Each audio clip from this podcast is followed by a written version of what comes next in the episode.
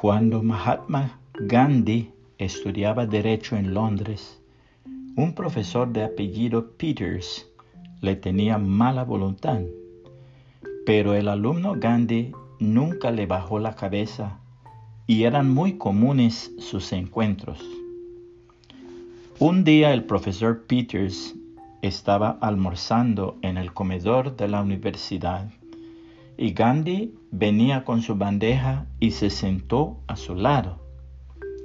El profesor muy altanero le dice, Estudiante Gandhi, usted no entiende.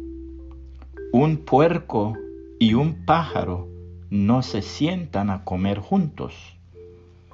Gandhi le contesta, Esté usted tranquilo, profesor, yo me voy volando y se cambió de mesa. El profesor Peters, lleno de rabia porque entendió que el estudiante le había llamado puerco, decidió vengarse con el próximo examen. Pero el alumno respondió con brillantez a todas las preguntas. Entonces el profesor le hace la siguiente interpelación. Gandhi, si usted va caminando por la calle y se encuentra dos bolsas, una llena de sabiduría y otra de dinero, ¿cuál de las dos se lleva?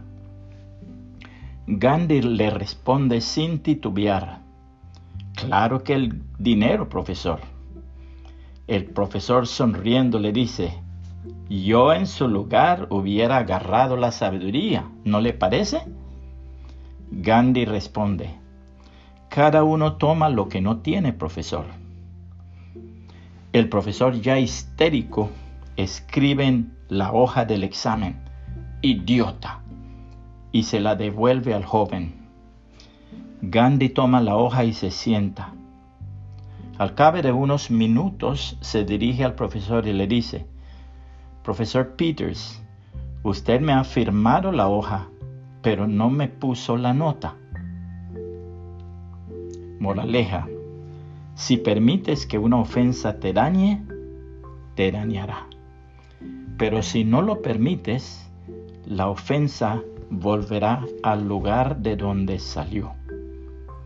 La Biblia dice en Proverbios 3, 31 al 35 en la versión Dios habla hoy, no envidies al desalmado, ni trates de imitar su conducta, porque al Señor le repugnan los malvados, pero a los buenos les brinda su confianza. El Señor maldice la casa del malvado, pero bendice el hogar del hombre justo.